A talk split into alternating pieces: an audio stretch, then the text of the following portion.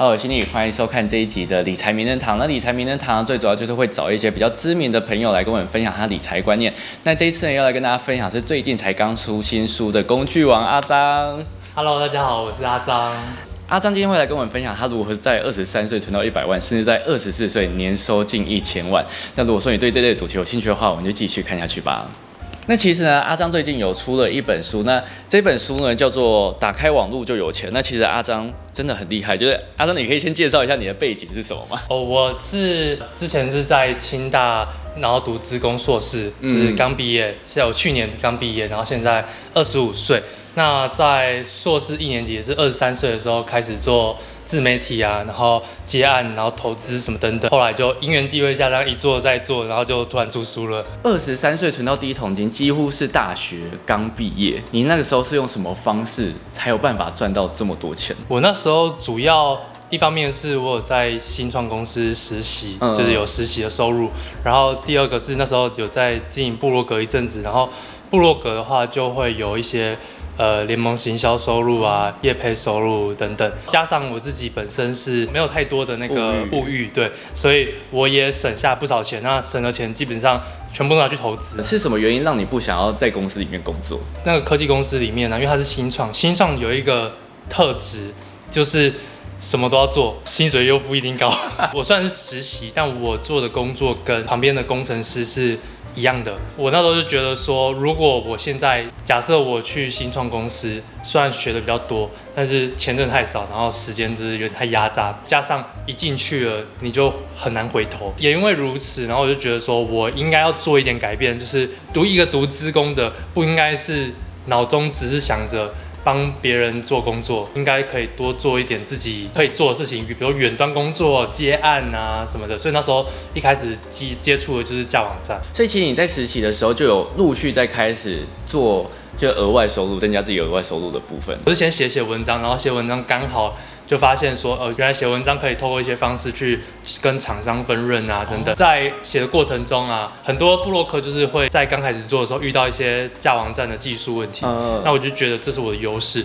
所以我从那时候开始，原本是写一些软体的，后来就写到架网站，然后解决问题。一方面可以跟 WordPress 这个软体的一些海外厂商去做业配啊，或者是分润，然后一方面就是因为解决别人的问题，他们也会找我来去解决更多问题，比如说叫我做网站啊、维护啊什么的，那这些都是他就是自己过来的主动收入。我一基本上一直以来写的东西都是做教学，哦，就是比如说一开始在写城市某某一种城市的教学，嗯嗯后来在讲要怎么样学城市，然后到后来就是到怎么样架网站，然后架网站遇到问题怎么办，我就是以解决别人问题为出发。所以这二十三岁的收入一百万是包含实习的薪水跟你额外兼职的薪水。呃，部落格，然后实习跟接案，你之前的接案大概是以什么内容为主？就是帮别人架网站那一类的。对，基本上都是架网站或者是做教学。一方面从朋友那边累积自己的作品集，一方面是呃从部落格这边吸引新的客户过来。我觉得你算蛮有生意头脑的人呢，因为你在二十三岁的时候，你应该是有先嗅到部落格的一些商机，之后就慢慢开始发展其他的业务。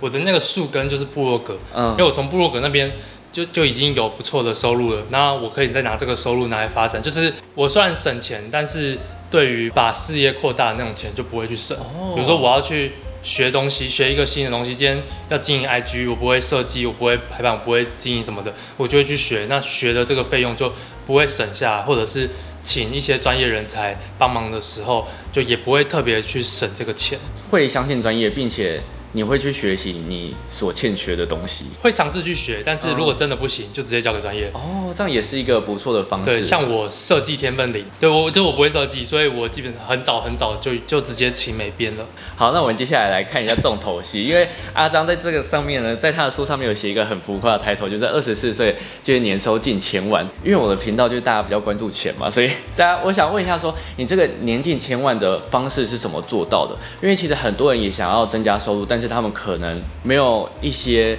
管道，没有一些方法，甚至他们不知道该怎么去执行。那你可以跟大家分享，你这二十四岁的一千万大概是由哪一些收入组成的吗？我书里面有写，二十五岁有九种主动收入，十二种被动收入，就是把这些收入加一加组成。比如说，呃，主要的项目就是刚刚讲的部落格里面的跟厂商的呃业配啊、分润啊，还有像是有厂商会找我来就是租借一个广告版位，哦那我就是每个月可能就五百美金这样。这还有就是像线上课程，嗯对，因为我线上课程是属于高单价的，我的课程目标就是帮助学生就是接一个案子，然后他就可以赚回来他的学费。因为其实有观众很好奇联盟行销的部分，因为其实你透过联盟行销也是有不少的被动收入进来。那呃，你这个联盟行销最主要都是靠什么方式，以及你最主要都是卖哪一类的产品居多？在部落格写文章，然后去冲那个 SEO 的那种 Google 哦排名嘛，对对对那就是写很多关键字。比如说我前阵子写了一个十大荧幕录影软体，嗯，因为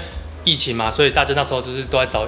那个荧幕录影软体啊。那那时候刚好有厂商来找我，我就一方面跟他们业配合作，一方面又可以呃十个荧幕录影软体，我可能其中有五个是付费的，那五个都有都可以直接去找到联盟行销管道，就是去那些厂商啊，他们通常会有一个 affiliate 的页面的，然后就可以去申请。那我等于说我虽然是推荐十个，但是我里面五个他们随便点，我其实他们有买的话，我都会赚钱。你的联盟行销最主要还是跟你自己的专业比较相关。那你有没有推荐哪一联盟行销的网站啊，或者是联盟行销的一些管道？台湾最大的话，基本上就是联盟网跟通路网嘛。对那最近其实可以推虾皮，我自己个人蛮推虾皮，因为大家最近很爱在虾皮买东西，而且它很方便。我个人认为，如果说你想要分享联盟行销，有一个方式就是懒人包，其实还蛮重要的。哦，对，懒人包，就是如果说你做好，就是帮大家解决问题、解决痛点，就是你像前面虾皮，就是跟大家分享哪个东西比较便宜，然后怎么买最便宜，或者像阿张说到，就是可以直接帮你同整最好用的十种 App 或者是十种不一样的方式。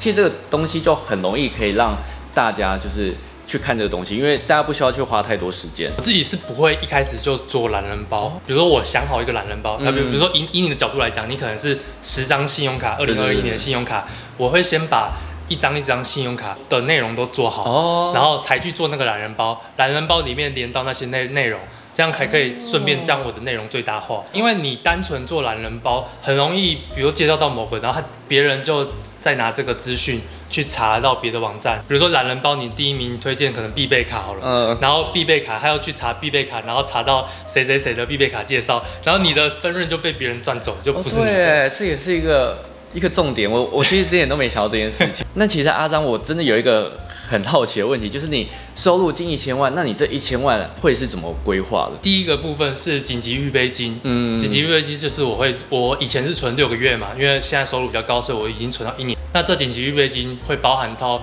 基本开销，加上我有请一些呃团队的那些成员的薪水，那些也会一并纳入到我的紧急预备金。然后一方面是有一部分钱是拨到我的公司资产，然后再来就是每个月会有固定的生活费，这些生活跟储蓄都弄好之后，其他全部都投资。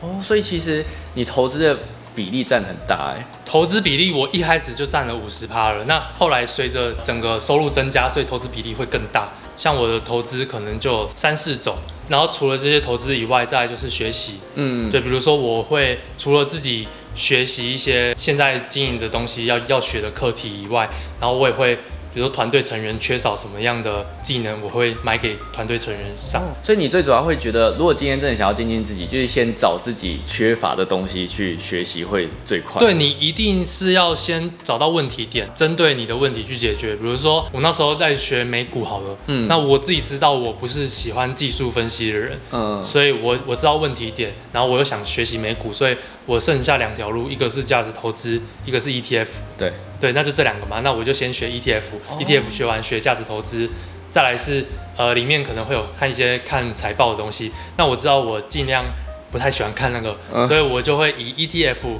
为主，然后定期定额去投，这样子我连财报都不用看。你的方式有点像是二选一的那种感觉，就是你可以慢慢去筛选，说，哎、这个条路它可以再额外分成两个或是三个，然后再慢慢删，删到最后你可以去找出一个最适合对，有有一点那个什么树树状图，状图对对对。这是一种，我还但我还有另外一种比较负负面消极一点的方法，就是我把我现在想做的事情都列出来，嗯，然后用删除，我讨厌做什么，我不要什么，哦我不要什么，不要什么，最后留下来那个，然后好啦，从这边选。哦，这也是一个不错的方式，因为其实大家想学的东西太多，但想想学学的太多，真的是列不完，所以你还不如用淘汰的。对，因为想学的东西太多，但是有些人在学习的时候没有考量到自己适不适合这个东西，因为有时候你可能冲动去报名什么课，但是其实你完全不喜欢，所以用对删去法也是一个不错的方式。我想帮观众一个问题，就是如果说我们今天真的都是上班族好了，那你有没有什么建议？就是我今天想要增加自己的收入，我要透过什么方式开始经营我的自媒体，甚至是如何增加我自己的被动收入？呃，这个这个我算是很有体会，因为我当初是就是我在边实习边做嘛，嗯。所以我那时候就是给自己一个每个月的任务，嗯，就是比如说，因为像我自己一开始我是很害怕露脸，我觉得我长得没有很好看，然后我也不擅长面对镜头，嗯。所以我就是写文字为主，那我就写部落格嘛，呃，下班或者下课到晚上六点、八点到可能十二点，或者有时候到半夜，我都会就是一直在写部落格，研究部落格，所以我就会至少可能每个礼拜写个两三篇。那我是以写经为主，但这个前提下是说你有自己的写作习惯，加上你有这些能力，不然新手的话，我还是觉得建议你先重量，可能就固定、对固定去做这件事情，培养这个习惯。对，那等你熟悉之后，你再去种植。所以我觉得是不同角度没没有正确与否，就是看每个人到底适不适合。只要假设这个月我就是要写十篇文章，然后会定期去追踪成果，然后也会把那些内容去分布到，就比如说这个同样的内容可以整理成图片丢到 IG 去，然后整理成文案丢到到 FB 去，尽量把同样的内容去扩散开来。那其实有些人会很好奇，他也想写部落格，但是他不知道要从哪一些内容开始写起。你这时候会怎么建议他们经营自己的部落格？呃，我觉得第一个是首要条件是你对那个主题是有热忱的，嗯，然后第二个条件是你有专业，因为你如果没有热忱有专业，你跟去做不喜欢的工作是一样的。哦，但你如果有兴趣没专业，你写不出有深度的内容，就会很像市面上那些农场文。重点是要要实际去做啊，哦，对，不是说只是看完这支影片，然后就去想着说哦我要写什么我要写什么，然后隔天起来继续上班，然后也不做。我的观众很多人他其实都不是很想要露脸，他不想要可能拍 YouTube，他不想要可能 Instagram 的经营。那因为其实阿张算是我所有访问过的来宾里面，唯一是先从不露脸起家。那我想问一下，你的方式就是先从专业开始吗？如果说我今天真的只是很喜欢理财的一个小平民，也没有真的到很很会赚钱，也没有到很会投资，那我有办法经营自媒体吗？那就是花时间去研究或者再去学新的东西。像你，你说你只是喜欢理财，那你也是理财到一个门路啦。就是比如说你去收集信用卡那些，相信是花时间去整理就有的东西啊。然后或者是你去学习那些呃前辈他们都的内容，然后学完之后，然后来去看说自己可以用什么方式去归类。应该说先从吸收别人之前有做过类似的内容开始做起，之后再自己去消化，做出属于对，自己就是的东西。要么就是看前辈的内容，嗯但当然不是说直接抄过来，对是你要整理。然后第二个就是看书啊，第三个是上课嘛。那我觉得就是这三种方式，你要吸收，然后去做自己有热忱的事情，因为有热忱才会做得久。我们经营自媒体，虽然说兴趣很重要，嗯但是毕竟去经营还是希望可以从中赚钱啊，对才会去经营，不然干嘛浪费那些时间，对不对？同时在规划刚开始经营的内容的时候，你也要先去想好说这个内容未来是有什么样的商业模式，然后你要持续往那边。比如说以你信用卡为主，那信用卡你当然就是业配跟联盟行销为主，嗯所以你知道你要做这样，所以你肯定是先去多介绍几家厂商，让厂商有机会看到你嘛。对，然后再来就是跟厂商去洽谈，对，这是一个就是有目的性的经营。嗯再来是你要会投资理财的规划，比如说，嗯因为像一开始我就不建议说大家就这样贸然的辞职就哦经营，对我觉得风险太大，万一你一年都没有收入，哦对，你的存款就没了。首先你是慢慢的先累积好自己的预备金，半年或者是一年这样嘛，呃，存好之后你还是持续工作，那只是说你用下班的两三个小时时间，先尝试摸索。呃，选挑一个平台，像我不露脸嘛，我就是挑文字，嗯或者或者是你也可以挑声音，嗯，对，声文字声音就是 Pocket Pocket 声音嘛，然后文字的话，你就是可以在呃 Facebook、部落格、IG 图片嘛，那对这这几个都是可以不露脸的。啊，IG 可以做一些图文的内容。如果你真的想要增加自己的额外收入，有时候人脉也是一件很重要的事情。对，但是我我也是一直强调说，人脉并不是说你去什么商业会，哦对对对然后去握握手拿个名片，他就是你的人脉。没有，这个没有。其实人脉我们可以讲的是很利益的东西，就是嗯我可以给你什么，你可以给我什么。对，比如说我可以给你 IG 流量，你可以给我 YouTube 流量，呃我们两个就是一个互资源互换的人脉。这个东西虽然说看起来很利益，可是商场上确实如此。嗯，你没有什么东西跟别人换，又怎么能期望他来帮助你？所以其实我觉得增加自己的专业度以及呃不可或缺性，其实还蛮重要。如因为如果说你今天想要认识别人，但是你又想要有一种互利共生的概念的话，其实两边都要有可以提供的资源对是比较好，的。你要有优势，要有资源。那我们一般人又不是什么创业的老板，不会有那些什么商场型的资源，所以最快你可以贡献资源去取得完全不同阶级的人脉，就是自媒体啊。我觉得阿张讲的这个很多，因为其实这很多都是我频道里面可能有一些是我自己知道，但是我没有跟大家分享，所以我觉得阿张今天来跟我们分享，算是受益良多，而且他也讲到很多就是他书里面有提到的内容，所以如果有兴趣的话，都可以到现在应该各个平任何书局都有。这个我觉得还蛮醒目的，所以如果你去书店，应该很很容易就可以找找找一下黄色。那如果大家有兴趣的话，我我会把网址啊，不管是 Instagram 或是阿张的书的网址都放在下面，有兴趣都可以点开观看。那也非常感谢阿张这次愿意掏心掏肺来跟我们分享很多干货的内容。谢谢，拜拜，那如果说喜欢这支影片的话，记得帮我们订阅、按赞加开启小铃铛，那我们就下次再见喽，拜拜。。对，网域投资，比如说是什么呃勋利 .com 哈，哦这个这个网域。哦，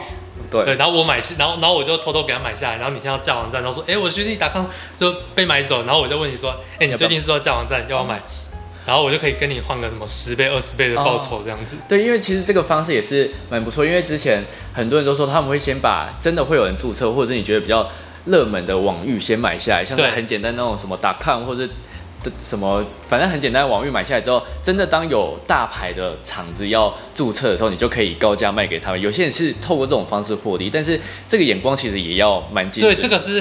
就你你会你会白花一些冤枉钱啊。对，因为你要一次买很多对，虽然说一年可能就是几百块钱，但是我我想我也是买很多存在那边。哦。对对，这这是另外一个投资，只是他还没有说马上就会有效益，他可能哦对。是要再放个五年、十年，看有没有什么机缘。对。对我我听到一个比较特别的案例啊，就是也是类似这样的方式，就是他是注册好一个 IG，嗯。然后他 IG 名称只有三个英文字，嗯。然后那三个英文字刚好是某一个国外公司的缩写，然后那个国外公司要用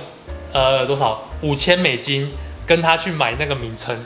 哦，这也是一个方式，因为我没有想过，就是哦，因为 Instagram 如果说你账号名字一样是没有办法没办法注册，但是刚好是人家的公司缩写。哎、这也是一个不错的方式。然后我那时候听完这个，我就马上去试试试试，然后三个人，哎呦，没有一个注册到都没了。